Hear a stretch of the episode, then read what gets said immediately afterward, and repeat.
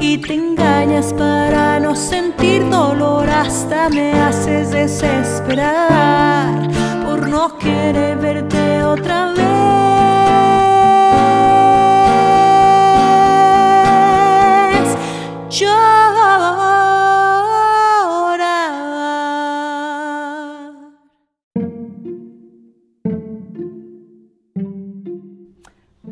Tardes o noches. Yo soy Crisainos. Esto es Delirium Tremens, el podcast. Y en esta ocasión me encuentro de vuelta en Cuarto Ruido Producciones. Nuevamente, pero en esta ocasión para entrevistar nada más y nada menos a la cosa más dulce de la música poblana. Nada más y nada menos a mi amiga Diana, la princesa. ¿Cómo estás? Hey, muy bien, Cris. Un saludo a quienes nos estén escuchando. Y pues muy feliz de por fin estar aquí. Hasta que se nos hizo, hasta que se nos hizo. ¿Sabes yo que pienso que este programa es demasiado oscuro y malvado para ti? Que eres toda bondad y luz y, y- y el universo no nos dejaba, pero siempre hay que ser necios. Exacto, exacto. Y justamente por eso hoy les traemos un episodio bastante interesante que va a estar bien rico porque vamos a hablar de chile, de mole y de dulce. Porque para eso nos pintamos solos aquí en Delirium Tremens. Y mi Dianita, bueno, ¿qué les puedo decir? Es un crisol, es una... eh, es que tú eres un proyecto con patas, mujer. O sea, vamos a hablar un poquito de, las cosas que ha hecho esta inteligente, preciosa, talentosa, pero sobre todo dulcísima artista poblana. Quédense con nosotros que en esta ocasión ya vienen las sustancias que marean, porque acuérdense que aquí hablamos de arte, terror y sustancias que marean. Dianita, hoy vamos a platicar sobre una de las cosas que yo creo que a los artistas nos da más terror, miedo y desesperación. Eh, vamos a hablar de la precarización del arte. Hoy nos vamos a Ok. poner filosóficos y vamos a hablar de políticas públicas y vamos a hablar de arte y a lo mejor hasta un poquito de ese techo de cristal que dicen que no existe eh, en el arte, pero sí es real, ¿no? ¿Cómo es ser artista? ¿Cómo es ser una niña que quiere dedicarse al arte en la Puebla de los ochentas, ¿no? En el adolescente Claro. de los noventas. Va a estar bueno, quédense con nosotros. Y pues eh, nada más y nada menos que ahorita platicarnos. Cuéntanos así a grandes rasgos, ¿quién es Diana La? Diana La es. ¿Qué es Diana La? Bueno, Diana La es mi, mi alter ego yo artista, Bien, tu nombre artístico. cantante, eh, que trae un montón de cosas en la cabeza y que se deja sentirlas, ¿no? Que, que de pronto hay una parte de promotora y esto que se tiene que ver muy seria y que entonces no, no puede expresarse libremente. Y Diana La es, es esta, pues sí es como un alter ego que, en, el que, en el que me dejo ser yo muy, muy libre. Y de pronto si algo me, me emociona o si algo me deprime, eh, me doy chance de escribirlo y de volverlo una canción. Y, y me gusta mucho compartirlo. Entonces de ahí, de ahí mi, mi proyecto artístico. Tu proyecto musical Diana La, ¿verdad? Ya en este momento a Spotify y por favor sigan a mi amiga Diana La en todas sus redes sociales, que ya se las daremos al final para que no las nos olviden. Pero entonces entiendo que tu proyecto musical Diana La eh, es, digamos, el más reciente, porque no ha Sí. sido el único. Ahorita platicaremos un poquito más de eso.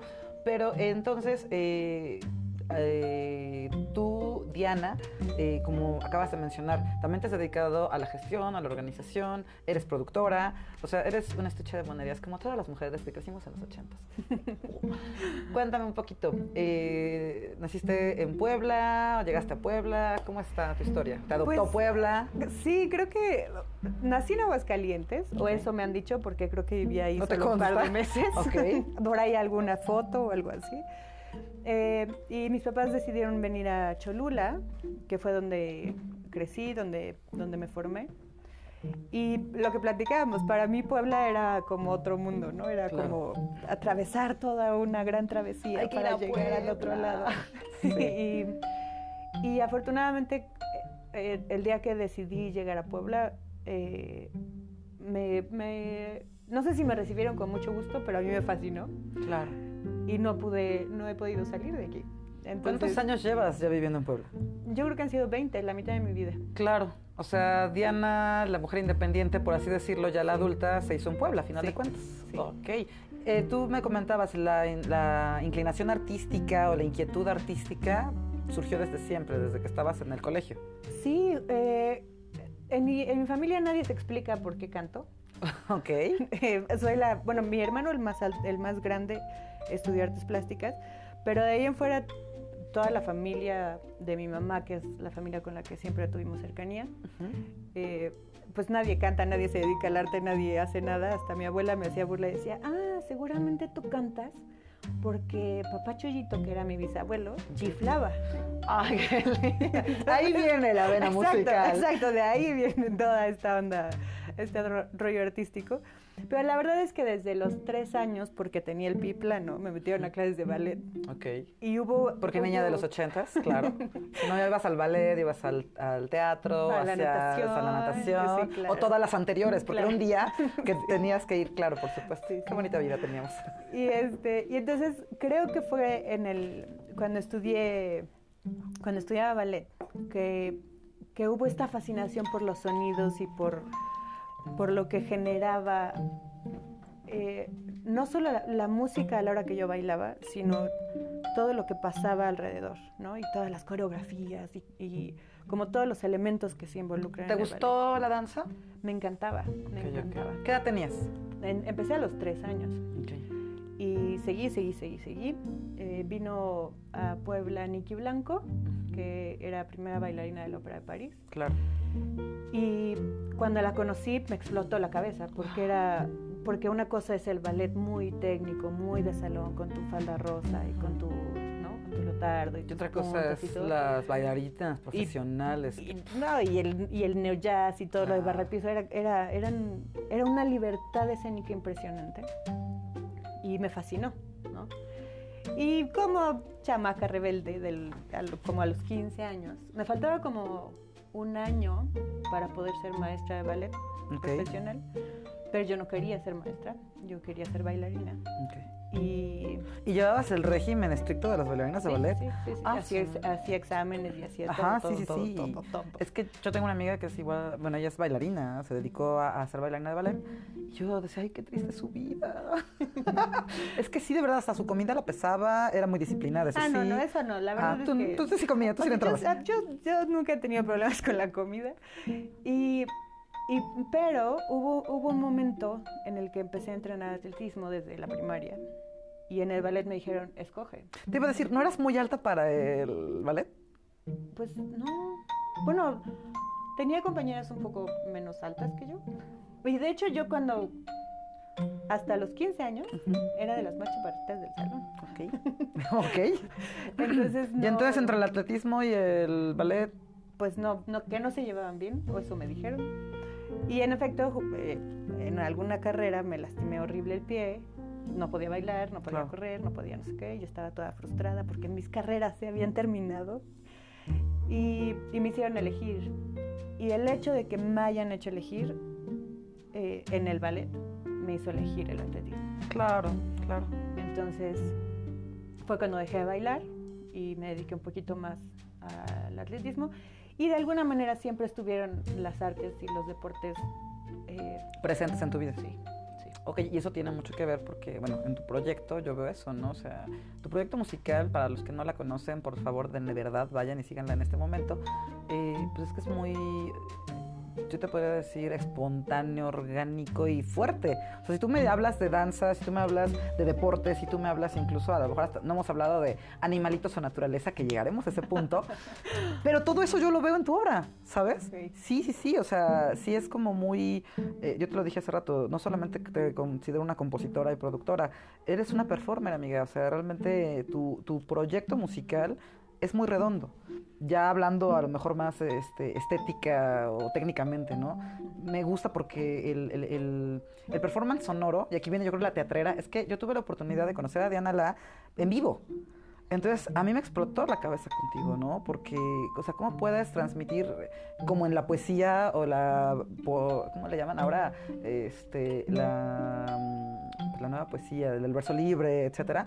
Es todo un performance, es un performance eh, lo que tú lo que tú haces porque me das no solamente una idea o una emoción, eh, el sonido, pero tu expresión corporal, no, señores, tienen que vay- vayan a la página de Delirium Tremens y busquen a Diana La, porque ahí estás, por cierto, este, y tienen que ver su presentación. Es, es muy interesante. Y ese punto, ahorita que tú me hablas un poco de tu bagaje, entiendo pues el porqué de ese concepto. Pero ya llegaremos a Diana La. Ahorita estamos en ese proceso. ¿Y por qué platicamos esta historia? Porque tú me cuentas y de repente nos encontramos en lugares no comunes, pero sí en lugares de coincidencias, ¿no? O sea, creo que yo me encuentro contigo cuando escucho a la adolescente de los noventas, dos miles tempranos, que era como elige una carrera este, seria Claro. este, o, o el arte, porque el arte es un hobby. Hace rato me encantó como lo dijiste, ¿no? Sí, pues o sea, hab- hablamos de la niña que se escapaba los sábados a la ENAT para estudiar teatro, porque yo quería ser teatrera, según. Ya tampoco después me gustó. Y el punto es ese, debería, eh, yo creo que a, algún- a, a México le falta lo que muchos países, en el cual el arte debería de ser eh, no un hobby, sino una obligación curricular. Porque el problema es que el arte te lo presentan como una opción que no es tan importante desde la escuela. Sí, Porque no tiene la misma importancia que las matemáticas o la química. claro. Y, a- y al maestro de horas clase de, de- de artes no le pagan lo mismo que al maestro que tiene toda la semana con matemáticas, ¿no? O sea, desde ahí empezamos a, a precarizar el arte y entendemos que pues el arte no es importante, ¿no? El arte es lo que haces en tus tiempos libres. Y entonces pues está muy amolado porque los que nos dedicamos al arte pasamos a ser, como lo acabas de decir, ¿no? Como de, bueno, ajá, ¿a qué te vas a dedicar? Este, Bueno, ya en serio, ¿qué ya en serio, ¿qué hacer? quieres hacer de tu vida? Pues quiero hacer música, quiero escribir. Ajá, sí, bueno, sí, pero pa- para, para ganar dinero, pues también, ¿no? Sí, y, y, por ejemplo, creo que en estos, en estos últimos meses que hemos tenido la pandemia, de alguna manera todos, todas las personas creo que han podido eh, sobrellevar mejor toda esta situación gracias a que han estado acompañados de cualquier expresión, Expresión artística. artística, claro. Hay personas que aprendieron a tocar el piano, hay personas que aprendieron a pintar, hay personas que y nunca que vieron películas, que vieron Hasta los que no escucharon aprendieron. música, Claro. que leyeron un montón, que o sea, y de alguna manera nosotros creadores, nosotros artistas no, dej- No dejamos de no producir. dejamos de producir, ¿no? No dejamos de estar presentes. Igual y te alejas también porque fue un momento, eh, al menos para mí fue un momento de, de mucha introspección, ¿no? Claro. Po- Poder parar de alguna manera todo fue, fue algo que, hace mucho que no podía hacer. De hecho, no sé si en algún momento de mi vida lo había hecho antes. Tener el tiempo, ¿estás de acuerdo? Sí, Sí, claro. Y también para, para mí, ¿no? Claro. Eh, no, no, no solo para mi obra. Eh, de hecho, creo que ha sido el, el periodo en el que menos he escrito canciones o menos he claro. producido o, o hacer esta etapa creativa. Eh, sin embargo, a mí sí me ayudó a escuchar nueva música, eh, Claro. eh, conocer otros artistas, tratar de, de encontrar como este este acercamiento a, otra, a otros hechos artísticos que me ayudaran a liberar otras cosas que yo traía adentro.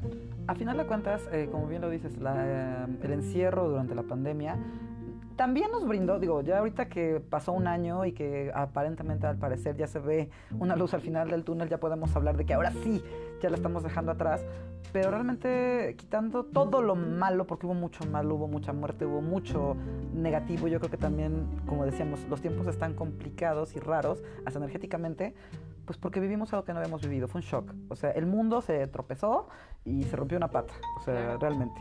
Entonces, eh, era, era caótico, pero hubo cosas buenas.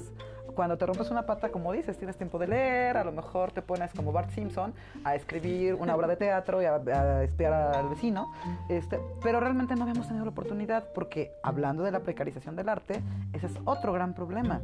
Como el arte lo vemos como una cosa o una actividad de segunda importancia, no le dedicamos el tiempo. Claro. Y eh, la vida eh, capitalista o posmoderna, como le queramos llamar, nos hacen creer desde que nacemos que no tenemos tiempo. Y yo ahora te puedo decir, yo lo puedo ver, ¿no? En la la pandemia yo escuchaba a, a gente de 20, 30 años decir, es que estoy perdiendo un año de mi vida. Y te decía, "Pues sí, pero pues relájate un chingo, ¿no? No, es que me hago vieja. Ah, bueno, no, pues sí, está bien. Pero realmente es eso, estamos bien esquizofrénicos porque entendemos que no tenemos tiempo. Entonces la pandemia, hay que, si lo vemos desde esa perspectiva, híjoles, de un chingadazo la vida nos hizo parar. Claro. Y entonces hubo quien tuvo la oportunidad de encontrar la salud mental en el arte.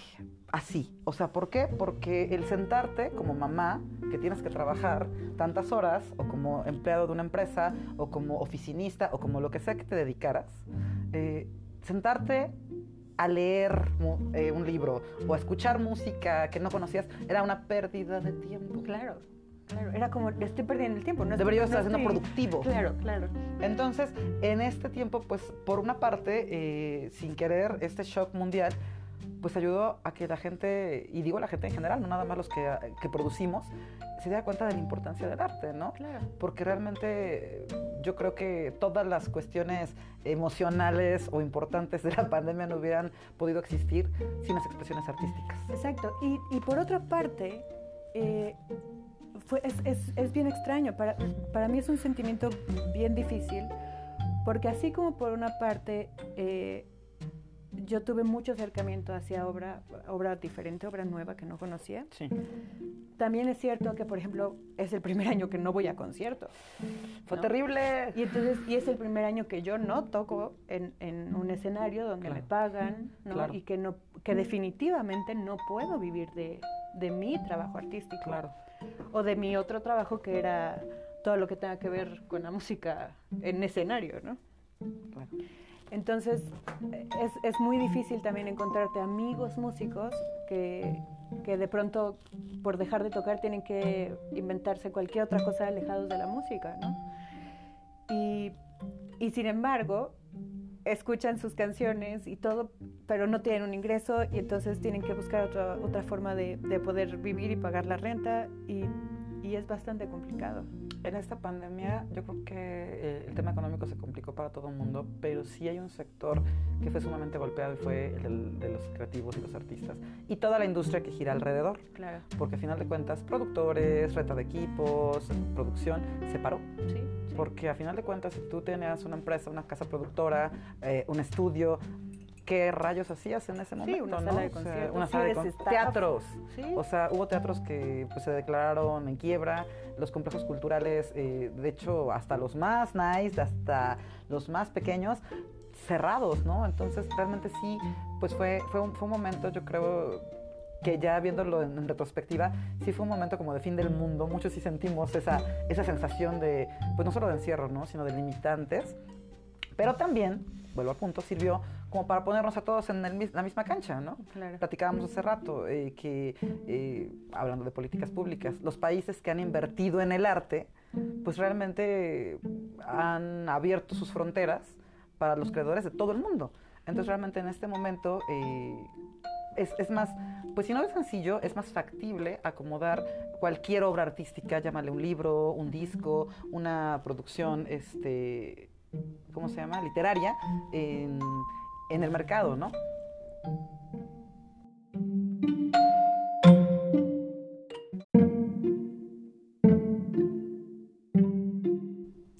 Porque a final de cuentas, eh, la pandemia, como decimos, ¿no? nos puso en, un mismo, en una misma cancha o en un mismo nivel a todos.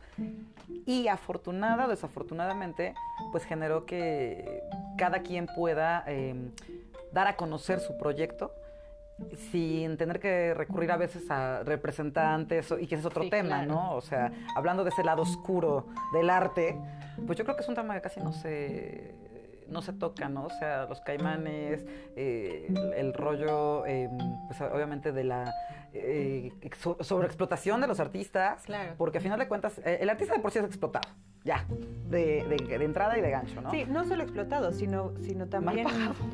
Eh, exacto, es, está muy, muy devalorizado, de, muy, muy precarizado. Sí, desvalorizado. Tenemos por aquí a Rocco Arroyo. El, el voz, la voz en off que escuchan por ahí es el señor de las producciones y los cables el día de hoy.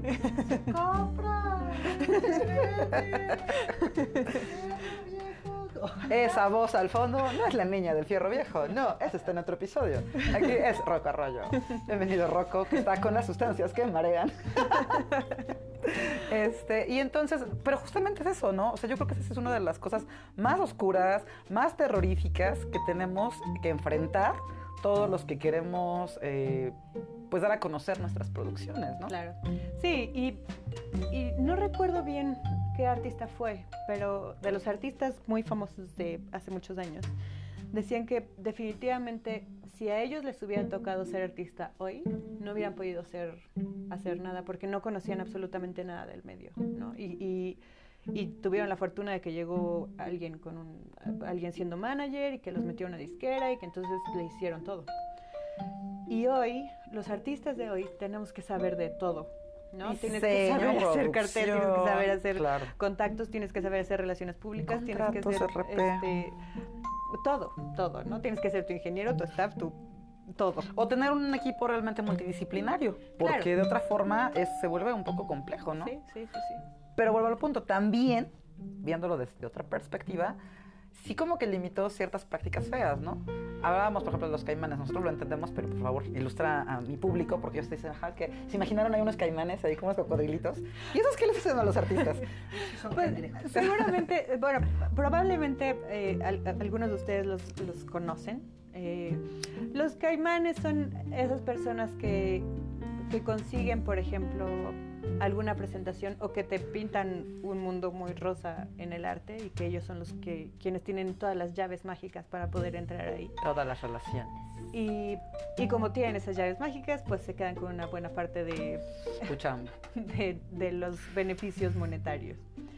Eh, y, por ejemplo, no sé, eh, cobran unas cantidades eh, grandes y tú recibes un porcentaje mínimo de esa presentación Es que esa es una de las más, desafortunadamente es una de las más comunes prácticas que encontramos en todo, en toda expresión o en todo mercado artístico, ¿no? O sea, desde el editorial, el musical, las artes plásticas, y hay de diferentes niveles, ¿no? Porque puede ser disfrazado como manager, curador, editorial, o sea, en el mundo de los libros, eh, ahorita eh, a mí me ha tocado platicar con muchos autores que me platican exactamente lo mismo, ¿no? O sea, me dice, pues es que eh, su representante legal se lleva casi casi el 40%, ¿no? Eh, la editorial pues se lleva el 70%. Claro. Y, y tú dices, a ver, ¿cómo ya no salió ahí? ¿No? Porque, y el artista realmente lleva una regalía del 8%, básicamente, ¿no? Sí, Y en todos los niveles es exactamente lo mismo, ¿no? Estás viendo músicos que a lo mejor les están queriendo pagar, no sé, 3 mil pesos por una presentación, cuando realmente el boletaje, pues este, eh, quien organizó el, el evento se llevó yo creo que mucho más, ¿no? O sea, sí entendemos que el arte es, una, es un negocio, pero también ya se habían dado prácticas sumamente, pues, eh, desafortunadas, ¿no? Y las habíamos normalizado. ¿Por qué? Porque no había de otra. Sí, o porque, y porque también no tienes la capacidad de entrar a ciertos lugares, ¿no? Entonces, era lo que me refería con estas llaves mágicas. Tienen la posibilidad de la programación en tal festival, en tal evento, en tal foro, entonces como ellos hacen esa negociación, es, es pues el porcentaje de venta o el porcentaje de comisión es mucho mayor a lo que terminan ganando los artistas. Exactamente. Y afortunadamente, ahora hablando de eso, eh, después de este momento pospandémico, eh, pues como decíamos, hasta los caimanes les pasó a dar en la torre, ¿no? Claro. Porque pues evidentemente al no haber eventos, pues de dónde sacas, ¿no? Y el artista afortunadamente pues tuvo que buscar otros medios. Y digo afortunadamente porque también aquí vino la brecha generacional Sí. porque hay muchos artistas, eh, pues ya veteranos, que les rompió su madre, porque Claro. a final de cuentas el tener que dar ese salto a la digitalidad, el de, bueno, pues ahora voy a dar una, un en vivo sin tener, eh, bueno, mejor dicho, sin conocer los requerimientos técnicos Claro. para hacer un en vivo, para hacer este... Sí, y para hacer un envío de calidad. De calidad, exactamente, Claro, ¿no? Porque pues de repente, digo, y se reconoce a la banda que eh, veía yo al Mastuerza haciendo sus en vivos desde su celular y demás, pero poco a poco eh, yo fui viendo, fue mejorando y fue mejorando sus shows en vivo, ¿no? Pero realmente hubo los que supieron adaptarse y hubo los que dijeron, ¿sabes qué? Yo me eché un año sin tocar eh, Claro. absolutamente nada, ¿no? O sea, Sí, y por otro lado, por ejemplo, yo empecé con todas las ganas de voy a hacer un concierto y voy a presentar una canción y voy a hacer tas, tas, tas, tas. Y por otro lado, también te, te- a mí me quedaba mucho la duda de qué va a pasar cuando esto se termine. Voy a tener todo mi material arriba, ya no va a valer la pena que quien sea me vaya a ver. ¿No? Claro. O sea, ¿por qué ahora pagarían un, un boleto para verme en vivo si están todas mis canciones subidas en mis redes sociales? Entonces también para mí fue un poco complicado como tratar de seguir esta parte de en vivos o esta parte de... claro, de shows digitales, Sí, ¿no? sí, y, y lo mismo con entrevistas. Me costaba mucho trabajo aceptar algunas entrevistas porque yo decía, ¿de qué les voy a hablar? ¿No? O sea, no, en serio, no estoy, o sea, no estoy artísticamente, en este momento no estoy haciendo nada. Pues porque era un momento complejo para todos, Claro, ¿no? claro. Claro. Y entonces, y, y sí, y sí hubo un par de entrevistas que dije, no, no puedo, no, no estoy haciendo nada, siento que no tengo algo que darle al público. que- Agradecemos tu presencia el día de hoy.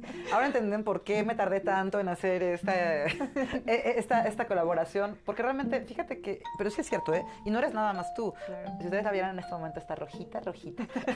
me encanta Diana porque estas personas que cuando se pone apenada, ¡fua! se pone rosita. Es inevitable. es parte de. Este, pero fíjate que sí, realmente eh, yo, yo creo que es muy válido, ¿no? O sea, porque justamente lo estás diciendo, de repente, al inicio de la pandemia, pues era algo que era necesario, pero al final de la pandemia, pues ya todo estaba visto. Claro. Ya de, bueno, ¿y ahora qué? O sea, no mames, cada ocho días me estás viendo con la misma gente, con lo mismo, pues, ¿para qué, no? O sea, tienes todo el sentido. O sea, y no nada más lo viste tú, ¿no? Yo creo que, que, que nos dimos cuenta todos, porque de repente, pues ya, o sea, de ya lo vi, ya lo vi, ya lo vi, ¿no? O sea, como la estampita, ya lo tengo, ya lo tengo. Entonces, este, pues yo creo que también de repente, pues era válido decir, este, pues ahora hay que guardarse un poco, o empezar a planear un show, o algo nuevo, ¿no? Claro. claro. Eh, en este caso yo eh, ahora va- quiero tocar un poquito, saltarme para acá.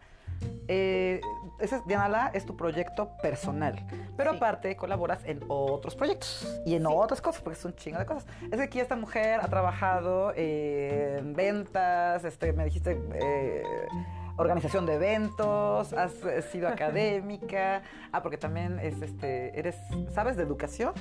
Un poquito. Sí, porque yo, yo he visto que trabajas con niños, Sí, sí, este, o sea, realmente sabe de pedagogía la mujer y entre otras cosas vende mole los domingos, pero de eso después platicaremos. Este, platícame un poco de Giradas. Giradas fue un proyecto que ya tenía un rato guardado en el cajón, creo, ¿no? ¿Sabes? Giradas fue una locura que, que, que se nos ocurrió hace, fue en el 2017. Y fue porque a mí me gustaba mucho lo que, lo que hacía Esmeralda, bueno, lo que hace Esmeralda Guillén. Saludos a Esmeralda Guillén, que por cierto próximamente la tendremos en Delirium Tremens Podcast. Ajá. Y, y yo tenía mucho tiempo que la buscaba para, porque yo empecé a organizar eventos chiquitos. Ujú. mi, mi, según yo, mi fuerte en, en la producción de eventos es mi, mis ganas de, de dignificar los escenarios para los artistas Claro. Yo no me dedico a organizar conciertos masivos ni conciertos con artistas que ya están hechos. Eh, he trabajado en eso, pero no es, no es lo que, no es mi cosa favorita. Cuando hablamos de dignificar, como ¿de qué estamos hablando? ¿Con respecto a qué o cómo? Eh, a los espacios, al, al espacio físico en el que se presentan, a que tengan un buen audio. Ah, ok. O sea, si, si yo ¿Qué queremos evitar? Los música- espacios donde te dan un no- cable.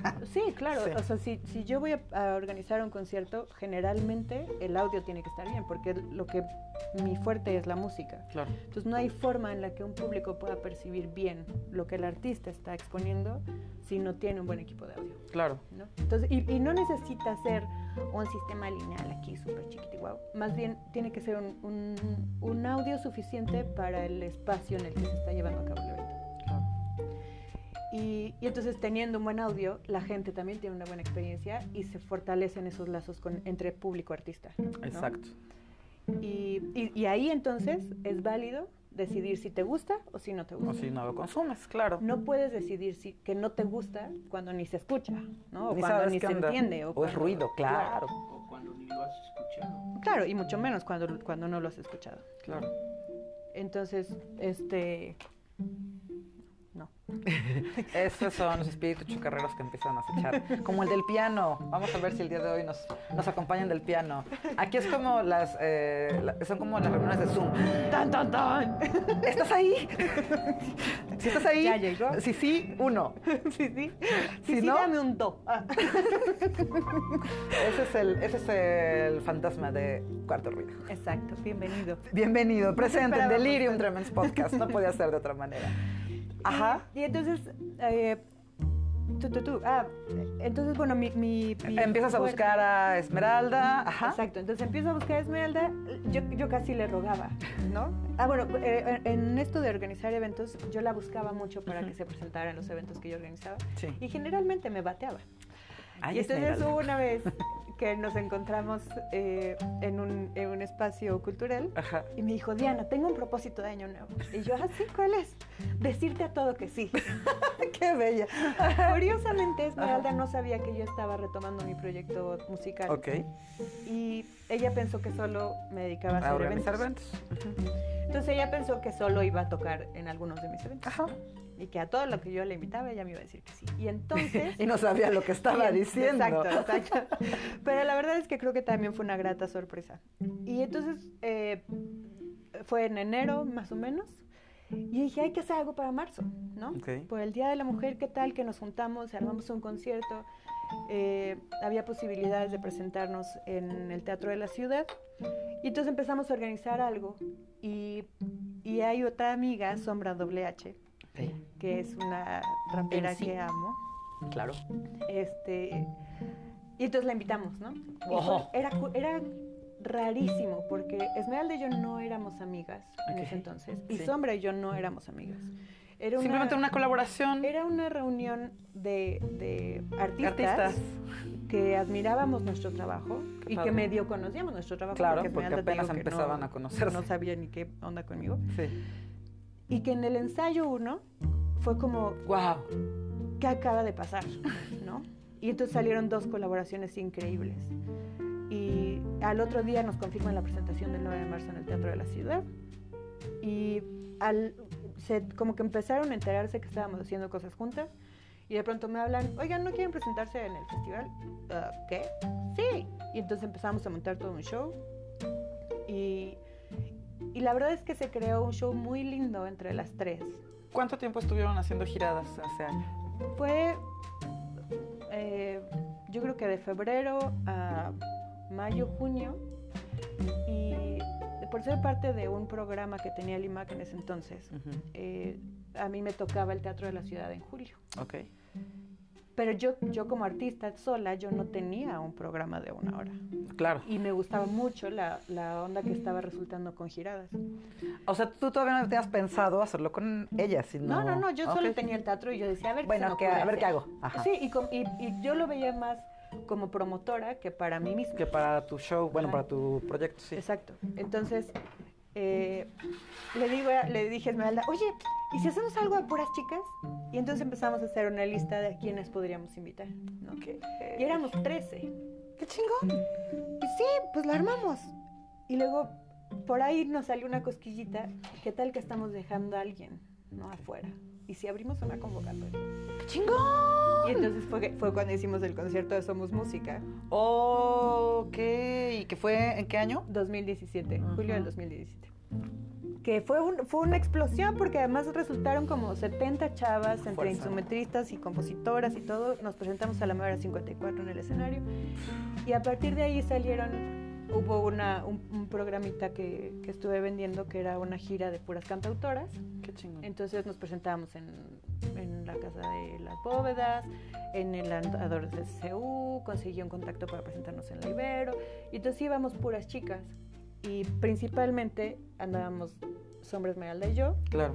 pero si alguna no podía, invitábamos que a Renata Tapia, que a Pamela Morales, que a Pau García, que a Frida Lagarto, que a- o sea, em- empezamos a invitar a más chavas y entonces andábamos girando pues varias. Y todo eso fue 2017, 2018. Eh, después por motivos de elecciones y de un montón de cosas ya no pudimos seguir con ese proyecto. Yo espero poder volver a retomarlo en algún momento. Es que es increíble, tienes que retomarla en algún momento. Hace rato platicábamos precisamente de la deuda histórica que tenemos las artistas con las artistas. Claro. O sea, realmente platicando un poco, eh, vuelvo yo de mi lado, ¿no? La literatura, pues yo he leído a hombres, he visto cine de hombres, eh, no conozco mucha música de mujeres.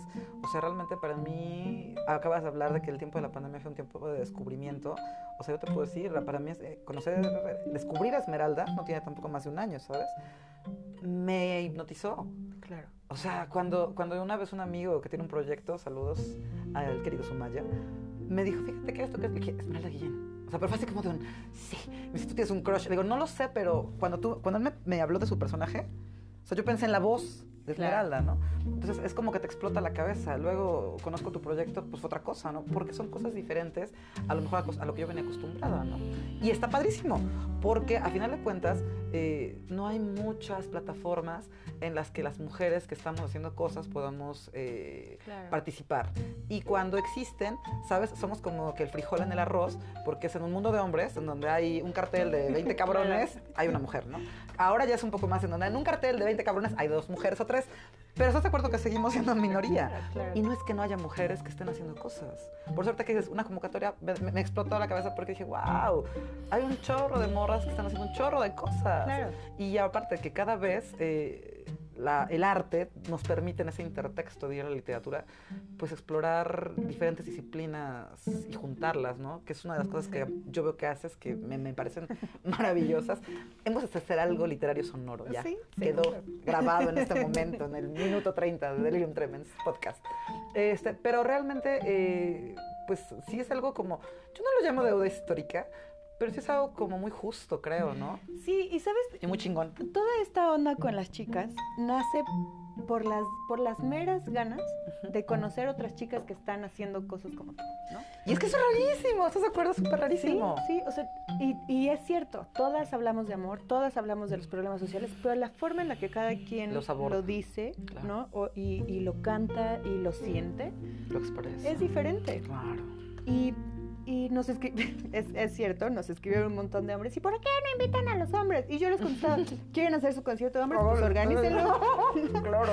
Pero no era, no era ni siquiera una cosa... De separatista o Sí, feminista, no, no, no. o sea, era- no. Era por las meras Ganas de conocer a otras chicas y ver lo que estaban haciendo, ¿no? Claro. Y juntarnos y ver qué podíamos hacer juntas y ver qué podía resultar. Y la Claro. verdad es que, es que salieron cosas increíbles, salieron cosas súper lindas.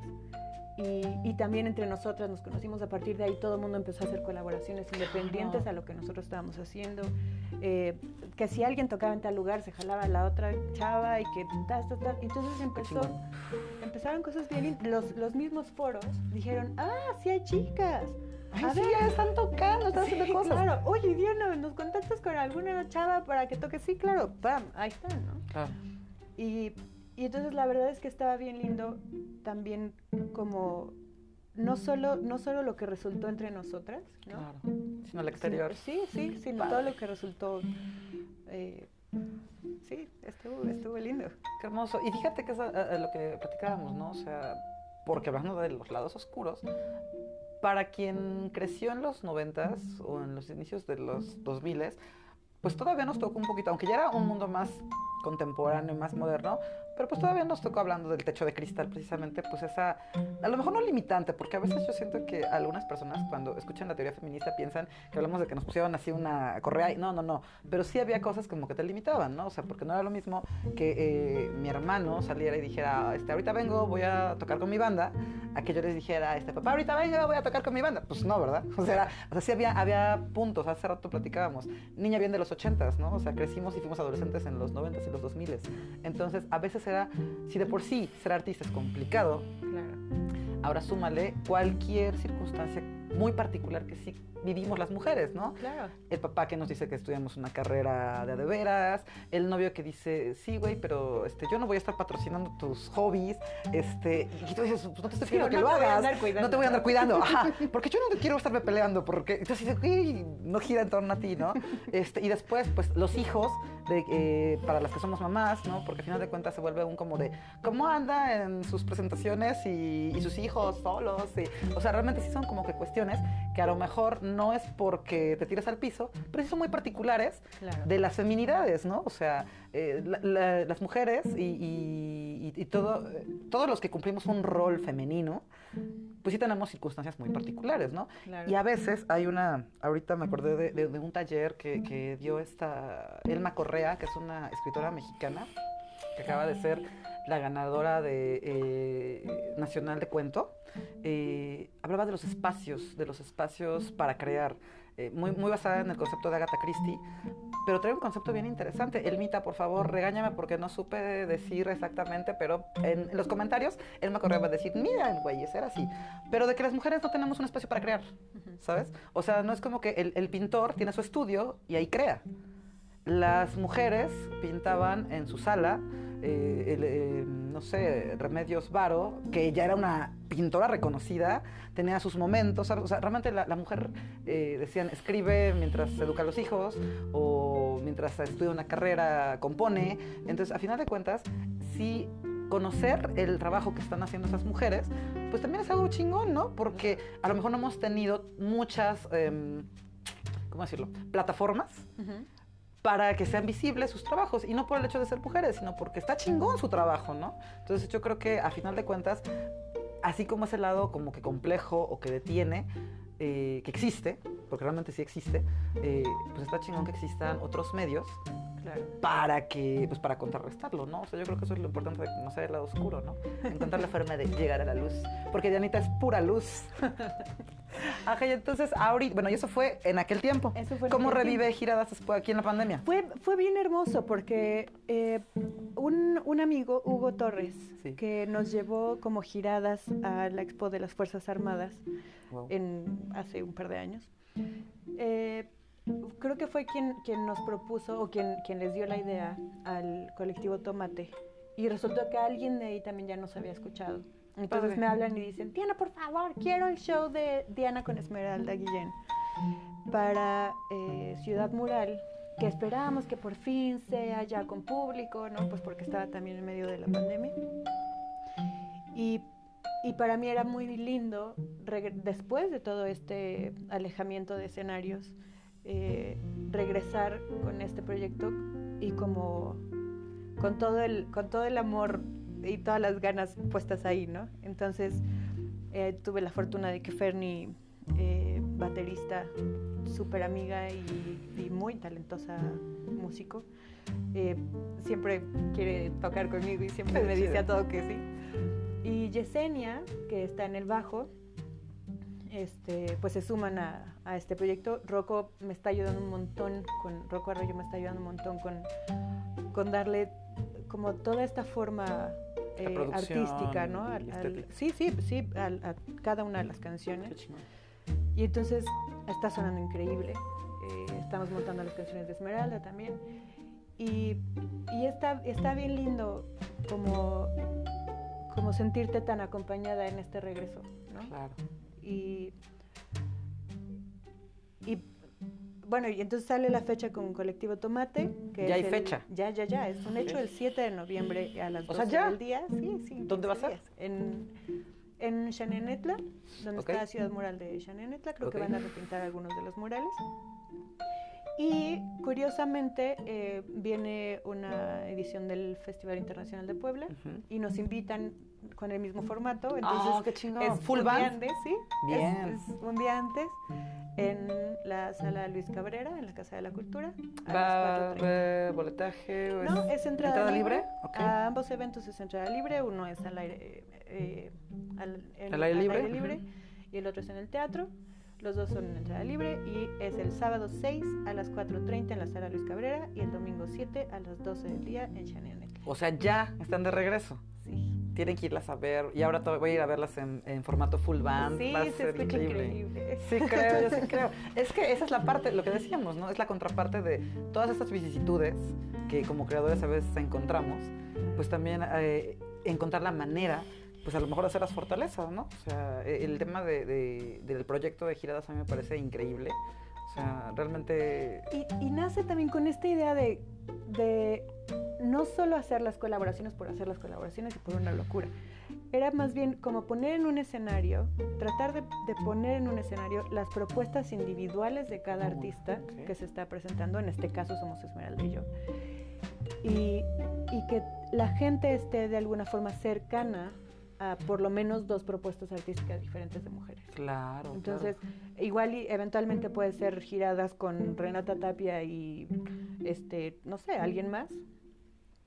Y, y no necesariamente tenemos que hacer Esmeralda y yo. Es más bien este proyecto de mujeres, colectivo. co- exacto, colectivo en el que en el que se exponen las cosmovisiones ¿no? Claro, claro. de, de lo cotidiano. ¡Qué chingón! Y finalmente, pues con una calidad bastante interesante, porque, y es lo que hay que recalcar, lo genial es cuando se están haciendo cosas de calidad, Claro. hay que darlas a conocer. O sea, realmente, a final de cuentas, pues yo creo que esa es la única forma de dejar de precarizar el producto, el trabajo y lo que están haciendo los creadores mexicanos. Así que vayan a ver a las giradas, por favor. Y pues bueno, finalmente platicábamos eh, también, y ya para ir cerrando, porque no puedo creer que se nos va el tiempo tan rápido. Pero realmente es que es, es muy, es muy chingón escuchar que realmente pues, los, los proyectos se estén llevando a cabo y que a pesar de esta vida pospandémica que ahora nos va a tocar vivir, eh, pues podamos regresar a escenarios, podamos regresar a foros y sobre todo pues revivir eh, esta escena que ha estado pues eh, apaleada, ya no digamos apagada. Sí, ¿no? claro. Y, y para mí, por ejemplo, en esta ocasión creo que es como, no sé, no sé a qué potencia especial, porque llevo, llevo un rato te tocando yo sola, Ok. ¿no? Eh, y, y me presenté con un, con un par de amigos eh, guitarristas y todo, pero nunca he tocado mis canciones con full band. En serio. Entonces, ¿Va a ser la primera vez? es la primera vez Wow. que después de, de una pausa Muy importante, Larga. ¿no? Sí. eh, se están armando y están yo estoy enamorada estoy estoy más enamorada de mis canciones que nunca ¿no? Claro, Y- porque es otra versión, ¿estás sí, de acuerdo? sí sí sí Las estás y- reencontrando. y además hay veces que en los ensayos me, me dan muchas ganas de chillar porque son muchos sentimientos de Qué no puedo creer padre. cómo se está escuchando no no es cierto esta no puede ser mi canción ¿En serio es mi canción? Sí, sí. Pero es que es maravilloso, ¿no? Porque aparte, yo creo que esa es una de las cosas que yo creo que como artistas jamás debemos perder, ¿no? Esa fascinación y ese asombro de decir, ay, no manches, ¿a poco yo hice eso? Qué chingón y qué bonito, ¿no?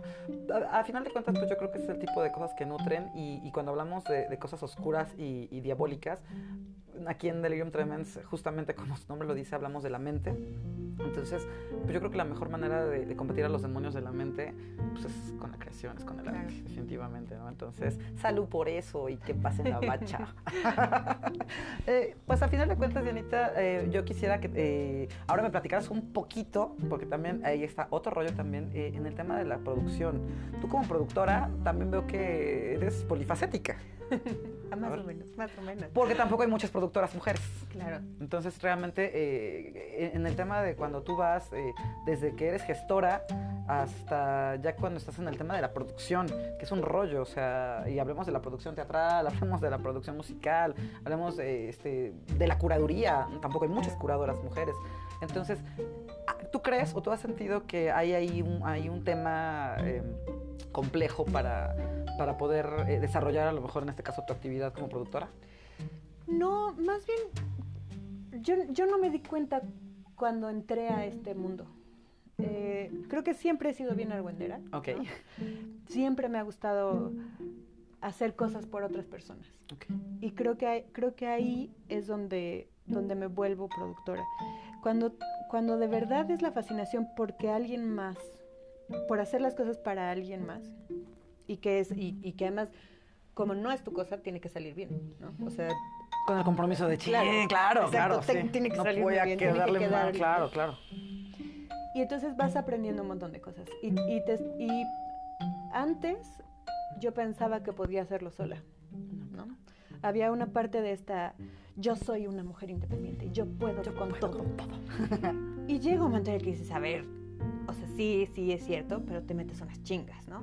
¿Por Y siempre no? la ayuda se agradece Claro, y y, claro. sí. Y, y se valora también. Y, Claro. y te das cuenta que una cosa es que sepas hacer las cosas y otra cosa es que puedas hacer tengas todo que al mismo tiempo. todólogo. Claro, sí, no, no, no. Y, y creo que hay una, hay una parte que me ayuda mucho, que es haber estado en un escenario, ¿no? Porque Eso- sabes las necesidades del artista. Exacto, conozco las necesidades de, de, algún, de los artistas, bueno, y, y mías también propias. Y por otro lado, estar en, en piso o estar atrás del escenario me, me deja como artista saber todo lo que se está moviendo atrás de mí. ¿no? Y lo que necesitas, Exacto. cómo arreglarlo o cómo pedirlo. Exacto. Claro. Y, y, y, y qué tantas personas y, y qué tantas acciones están haciendo esas personas para poder meter todo como para poder todo para poder ver todo como de una forma muy global, Global, claro. y aterrizar cada cosita cada detalle. Eh, creo que eso me ayuda un montón en, en mi en mi faceta este, de producción. Y que siempre y, que, y que hay una parte bien importante. Yo también he sido público. Claro. Entonces, a mí me gusta que me traten bien. A mí me gusta que, que me reciban, que me den la bienvenida, que me atiendan, con, que, que encontrar las cosas limpias, que, que empiece a la hora que dicen que va a empezar, ¿no? Que, sea un producto de calidad, Claro, Dios, claro. Que cuando yo llegue no, esté- no esté llegando también el del audio, por ejemplo. Claro. Y, y entonces todo eso, o sea, ser artista, estar atrás del artista y ser, Ser público. público, y, y ver todo esto de una forma global, te ayuda a poder organizar bien los eventos. Platicábamos hace rato, ¿no? Eh, la presentación del video de Rock Los Más Buscados. Yo creo que ha sido una de las veces que yo te he visto, Diana, maravillosa. Aparte, me enamoré de su chamarra. Algún día se le he de robar. este, porque realmente lo acabas de, acabas de describir lo que yo te dije, ¿no? O sea, me gusta el hecho de saber que desde que, desde que compras tu admisión, este pues puedes, puedes elegir, ¿no? Puedes elegir este, entre dos opciones, a lo mejor hasta económicas. Eso es buena merca, es buena mercadotecnia, ¿no? O sea, de yo quiero estar en el VIP porque soy fresa. Este, llegar a un lugar bonito, salitas lounge, un escenario bastante digno, un audio decente y de calidad. A final de cuentas, pues hace que el artista se luzca. Aquella, ya- aquella vez, pues el cartel era increíble. O sea, realmente, que fue la primera vez que te vi, que te vi con Esmeralda. Este, yo ya había escuchado a Rocco, pero no en vivo.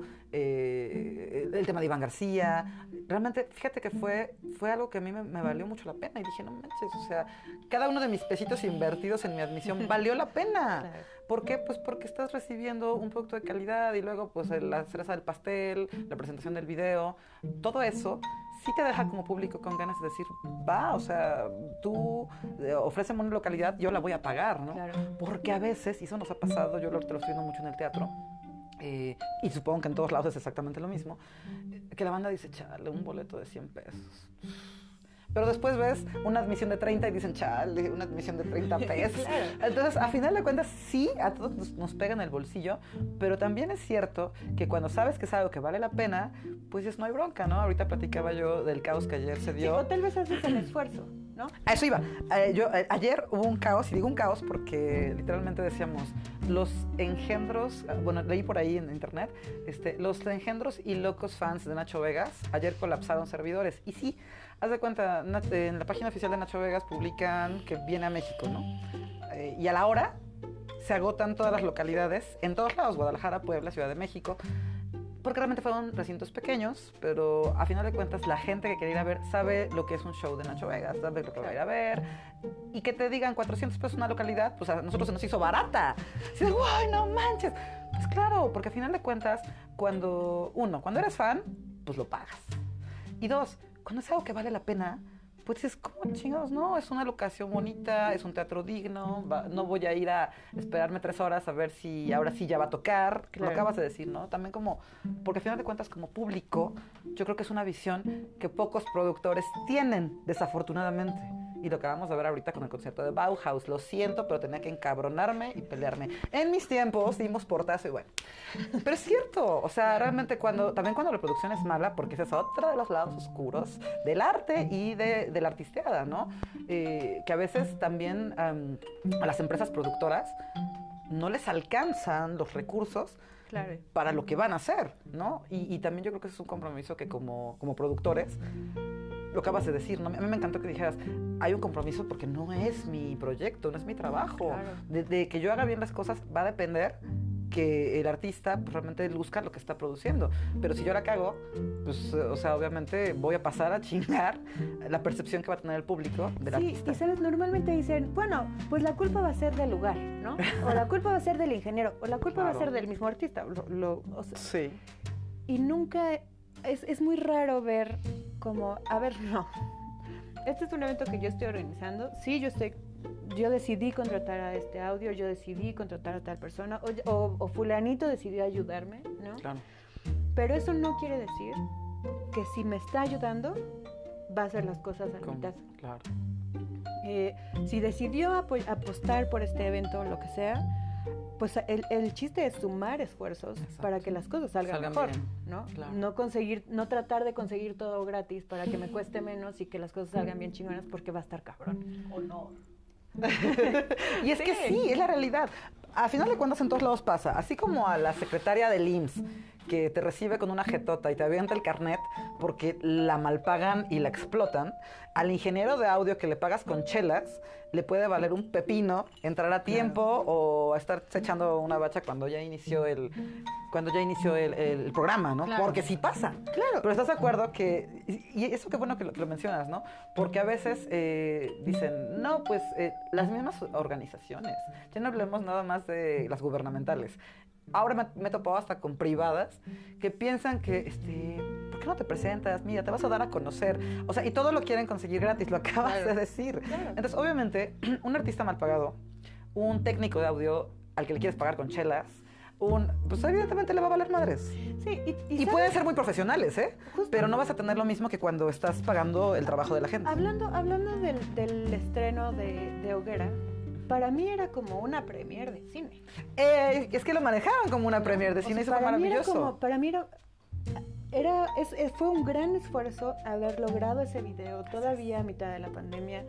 Fue un gran esfuerzo y, y- y con un poquito de miedo también porque no sabíamos cómo iba a reaccionar la gente.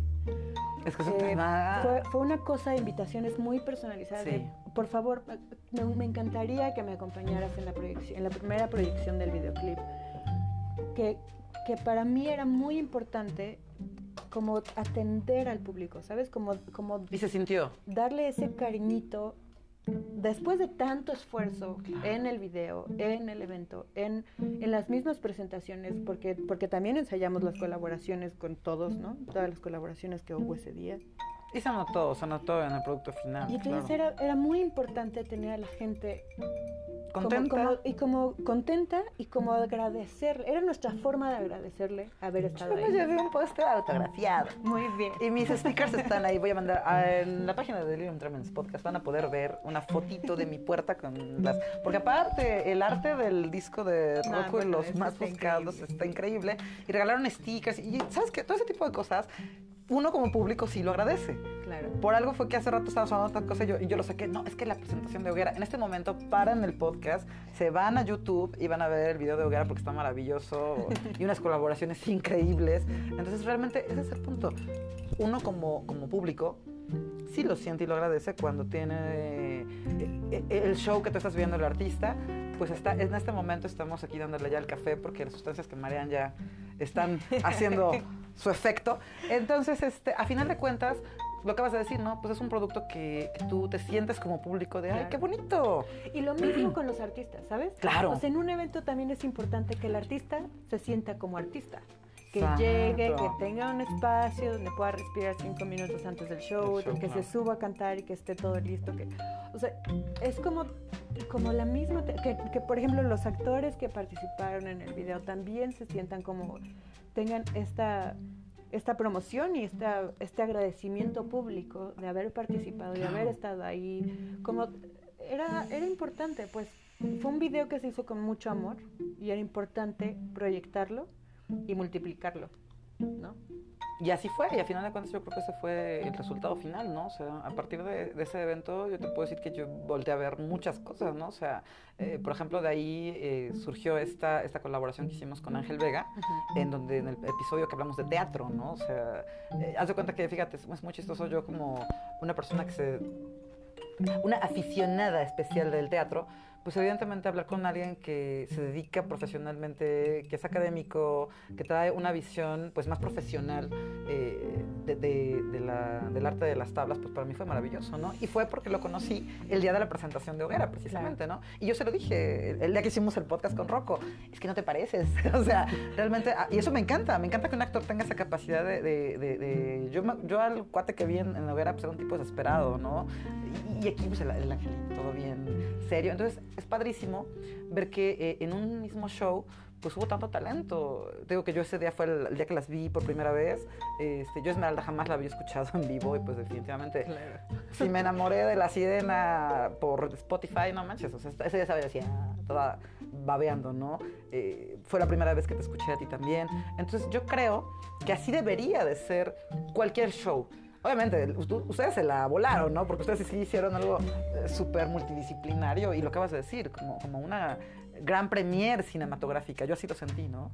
Este, y bueno, a lo mejor yo que soy gente de teatro, como que sentí más ¿sabes? Como aquellos tiempos del tiempo, del tiempo del teatro de carpa, en donde era show, y estamos hablando de que el teatro de carpa a lo mejor de repente nos lleva a, a Tintán o a, no sé, Virti Capulina, pero realmente había shows de mucha calidad. Claro. O sea, López Tarso hizo carpa, este, y era la superobra de Shakespeare, y el final de fiesta con la banda, o con un músico, o con un jazzista. Entonces realmente era, era un show muy completo y la gente salía maravillada, ¿no? Porque en, en un mismo show veías a la planilla mayor eh, de, de la música y de, y de la actuación mexicana, ¿no? Entonces, por ahí me fui, ¿no? O sea, fue como un, pues yo lo vuelvo a decir, ¿no? Un proyecto multidisciplinario que tuvo como cereza el pastel la premier del video.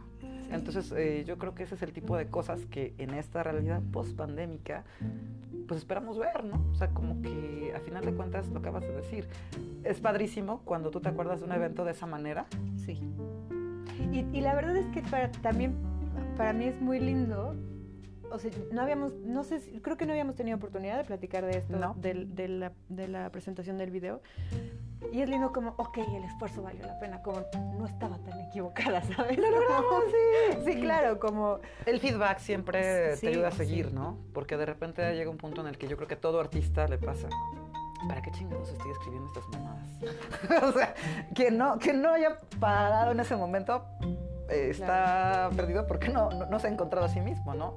O estás en un proyecto cinematográfico y dices, mocos, y si no le gusta a la gente, ya valió, ¿no? O sea, si de repente como creador siempre vas a tener esa duda de si habré logrado transmitir lo que yo quería. Sí, claro. Y yo creo que sí, ¿no? O sea, en este caso, eh, pues apostamos y ojalá, eh, no nada más digo, está padrísimo. eh, que existan mujeres eh, que también estén haciendo eh, este tipo de cosas, ¿no? Porque algo es cierto.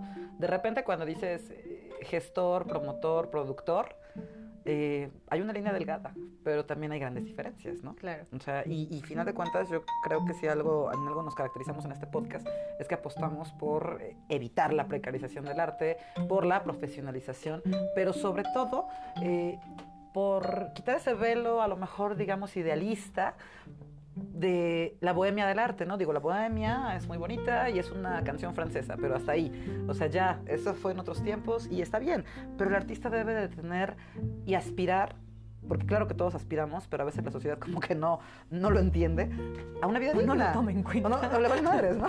Este, pero sí, el artista debe de aspirar a vivir de su obra, pero a vivir Claro. dignamente. O sea, el, hace rato le dije a Rocco que te voy a robar una frase para alguna novela, pero sí, o sea, ten- tenemos que dejar de buscar la vida del poeta errante. Claro. O sea, porque a final de cuentas, eh, los públicos también se merecen, porque yo creo que ya ni siquiera nosotros como artistas, nosotros debemos tener una vida digna, ¿por qué? Pues porque los públicos también se merecen obras de calidad, Claro. y- eventos de calidad. Y, y, ¿sabes? Mucha gente se queja del público. Mucha gente dice, es que el público es el problema. Pero la verdad es que también hay veces que, o sea, uno como artista se supone que es el creativo, ¿no? Cada artista es, es- también debería de poner parte de su creatividad, no solo en la producción de sus canciones, en este caso porque soy músico, sino también en cómo voy a llegar a esos públicos.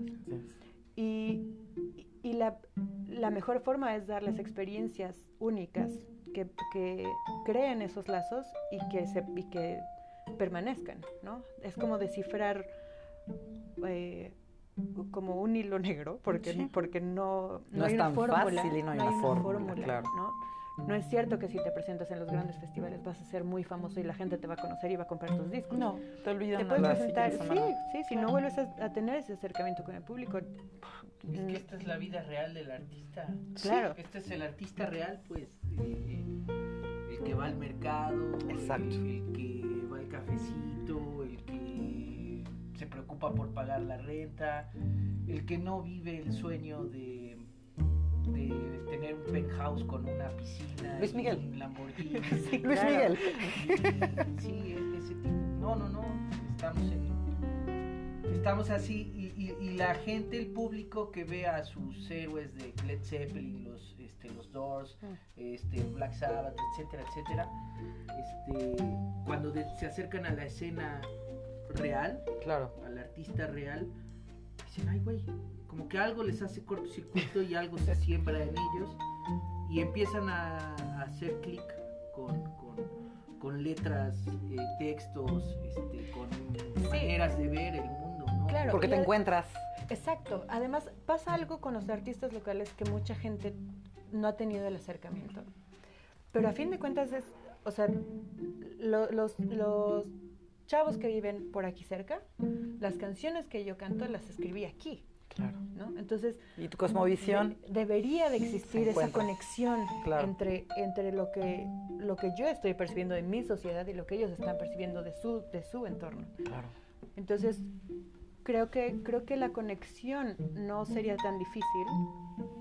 Sin embargo, es muy difícil eh, esta formación de públicos, ¿no?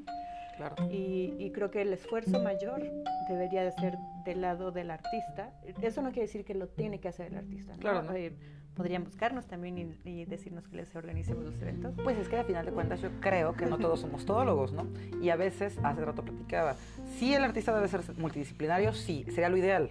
Pero a veces también platicábamos, no puedes ser todólogo, o sea, o, o eres productor, o eres músico, o eres promotor, o sea, tiene, tiene sus Y- momentos, Y también ¿no? tienes que saber, tienes que aprender a reconocer tus virtudes y tus debilidades, ¿no? Porque una cosa es que, que puedas hacer todo Claro, y otra cosa que seas bueno en todo. exacto. Y que seas bueno en todo al mismo tiempo, ¿no? Entonces es complicado, es, es- son muchos elementos los que se involucran en este trabajo de promoción artística. Y aquí es donde fíjate que acabas de mencionar dos cosas súper importantes que yo quisiera como que recalcar y, y me encantaría que fuera como que empezar a cerrar ese, ese tema, que es las colaboraciones y la interdisciplinariedad. O sea, son dos cosas que se unen. ¿Por qué? Pues porque a final de cuentas, si, si nosotros como artistas eh, profesionalizamos nuestra obra, pues evidentemente vamos a dar un producto de más calidad. Pero también eh, cuando nos, nos juntamos, porque realmente aquí, aquí es como en la primaria, ¿no? Depende con quién te juntas, pues de las cosas que vas a hacer. Entonces, cuando te juntas con gente que también trae ese mismo chip y que es bueno en eso que tú quieres, o sea, yo, yo lo, lo- lo veo, ¿no? O sea, tú eres una excelente músico, este, pero a final de cuentas, en tu entorno hay un chingo de artistas súper talentosos que pueden sumar a- al proyecto que estás haciendo, que a final de cuentas yo creo que, que es, es, es a lo que buscamos todos, ¿no? O sea, ahorita a mí eh, me, me pasó, mando saludos a, hasta Guanajuato, a la Casa de Cultura Efren eh, Huerta, con un, con un poeta, eh, Ulises, saludos amigo, empezamos a juntarnos de repente a diferentes escritores de algunas partes del país para empezar a hacer, em- empezar a hacer cosas juntos, ¿no? Y está padrísimo porque yo te lo acabo de decir, yo, no- yo soy escritora, no soy poeta, pero aquí el amigo que es poeta, que ahorita está en un momento en el que pues tiene la oportunidad de estar al frente de una casa de cultura, dice, ah, pues, y se acuerda de la loca de la poblana, ¿no? Entonces, sabes que de repente, como lo acabas de decir, cuando estas relaciones o estas colaboraciones surgen del mutuo, primero respeto, cariño y a veces admiración, y eso es padrísimo, Claro. porque de repente, pues entre nosotros conocimos nuestra obra, ¿no? Y a final de cuentas, sabes que consumes. Y entonces es- está súper genial, porque entonces empiezan a hacer esas colaboraciones y la creación de públicos, que es el otro punto que quiero, que quiero mencionar. Por algo, pues en una de las categorías de- del FONCA, ya está esa, esa, ese, ¿cómo se dice? Esa categoría, ¿no? La de creación de públicos, porque la creación de nuevos públicos es toda una ciencia, Claro. porque al final de cuentas e- esto de las colaboraciones genera eso, es, yo creo que te podría decir, e- en la teoría de la mercadotecnia aplicada al arte, es justamente eso, es, es- es la, es la base. ¿Por qué? Porque yo cuando hago una colaboración con Rocco en su performance eh, musical, a lo mejor leyendo un par de textos de un cuento que se juntó o mi público y su público ahora van a ser un mismo público más amplio. Pero entonces eh, la- el público de Ángel Vega, que lo conoce de, de teatro, que lo vio en el disco, eh, bueno, que, que lo vio en el videoclip de Hoguera, Claro. y entonces estamos generando un público mucho más extenso y realmente pues yo creo que es una de las cosas que en este momento se debería de darle mayor importancia, ¿no? Claro, porque además son públicos diversos. Exacto. Y, y- y yo tengo la teoría de que si alguien consume a Rocco, ¿no? Es alguien que está abierto a escuchar propuestas locales. Claro. Y entonces puede acercarse al teatro que hace Ángel o puede acercarse a mi propia música. Claro. Y eso no genera una competencia. Al contrario, al contrario suma, claro. A mí me encantó, de, perdón, pero eh, justamente yo quería, no lo había mencionado y quería hacer una crónica al respecto, pero después salieron muchas y dije, bueno, ya no. Pero ahora lo voy a mencionar. A mí me encantó ver a Iván García en el mismo escenario en el que tú presentaste Hoguera. ¿Por qué? Porque ahí fue donde yo me di cuenta. Rocco tiene otro público, Claro. completamente diferente. Entonces, a mí me encantó ver a un público muy diferente cantando Iván García o descubriendo Iván García, ¿no? O sea, yo llevé unos compas ese día que nada que ver, este, y, y- y me acuerdo que al final, cuando estábamos ya en la chela y demás, me dice, ya entendí por qué te gusta el Iván García. Porque de repente a lo mejor, pues ellos lo, lo habían escuchado, lo conocían por, por los amigos en común, pero nunca lo habían escuchado, ¿no? Claro. Entonces ese día, porque esta parte fue otra experiencia. Yo vi a otro Iván, ¿sabes? O sea, a mí que me late, porque como él dijo, recuerdo muy bien, lo voy a parafrasear en este momento, este, normalmente las bestias a las que les toco son diferentes. Y sí, somos más bestias, ¿sabes? El público de Iván como que somos más heavies, ¿no? O más darks, diría yo. Entonces me encantó realmente ver a, a la banda eh, que escucha Rocco, claro, abierta a escuchar a Iván, ¿no? Y de repente, por ejemplo, mis cuates me dice, oye, ¿cuál fue la canción de esta que tocó? Y está padrísimo, porque a final de cuentas, lo acabas de decir, eh, vivimos en el mismo contexto. Entonces, el artista local, que eso es lo que nos falta en este país, porque en Estados Unidos, justamente, los artistas locales se hacen famosos a partir de su localidad. ¿Por qué? Pues porque si tú vives en Denver, conoces la problemática y las circunstancias de Denver, y la gente de Denver se identifica con tu cosmovisión. Y aquí es exactamente lo mismo. Entonces, realmente, lo acabas de decir, yo creo que es una de las mm, pues, re- recursos que en este momento el arte necesita eh, profesionalizar Claro. eh, en, en el tema de la creación de públicos, ¿no? Y a mí me parece maravilloso y yo creo que es una excelente forma de cerrar esta historia, porque eso es lo genial. Hay una historia oscura, sí, hay un lado feo, sí, pero lo chingón es que sigan existiendo locos que queramos ver el mundo arder y cambiar. Pues yo ya empiezo a despedir porque no sé cómo rayos se nos pasó el tiempo. Generalmente cuando yo invito a alguien a hacer un podcast me dicen, ay, pero ¿de qué vamos a hablar una hora? Y ay, tú deja que fluya. Luego de repente me ha pasado que cuando me doy cuenta ya nos pasamos de la hora y me dicen, bueno, hay leditas. Y yo así de, sí, ledito, ajá, no, no. Dianita, yo te agradezco mucho que hayas aceptado esta Ay, invitación. Quiero, espero que no sea la última vez que me inviten aquí a Cuarto Ruido. Por supuesto que no. Y esta es pues agradecer a Rocco porque por eh, segunda ocasión este podcast suena súper pro.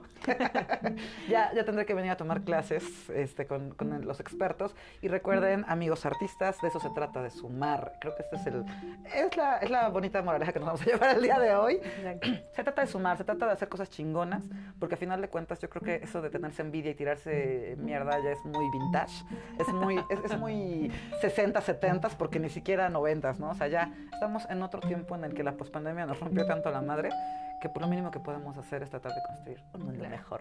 Exacto. Les hablo Crisainos. Recuerden que yo estoy en Twitter como arroba guion bajo grillando. A Dianita la encuentran en sus redes sociales como Diana la música, así todo junto, pegadito. Y también sigan a Cuarto Ruido Producciones porque tenemos un montón de proyectos que estamos arrancando. Eh, y pues los- nos vemos ahí el 6 o el 7 de noviembre o los dos días si quieren. Chequen las giradas. No tenemos página porque el chiste es promover los proyectos individuales. individuales. Pero sigan a Esmeralda Guillén, sigan a Diana la música. Y ahí se Y también sigan a Rocco Arroyo. Por que Está supuesto. como Rocco y los más buscados en todas sus redes sociales. Pues muchísimas gracias, queridos. Esto fue Delirium Tremens Podcast y nos estamos viendo para la próxima. Bye bye. Bye bye. No estás sola y sabes que aquí estoy. Déjame regresar algo a tu corazón. No soporto verte caer. Por favor, créeme esta vez que eres bella.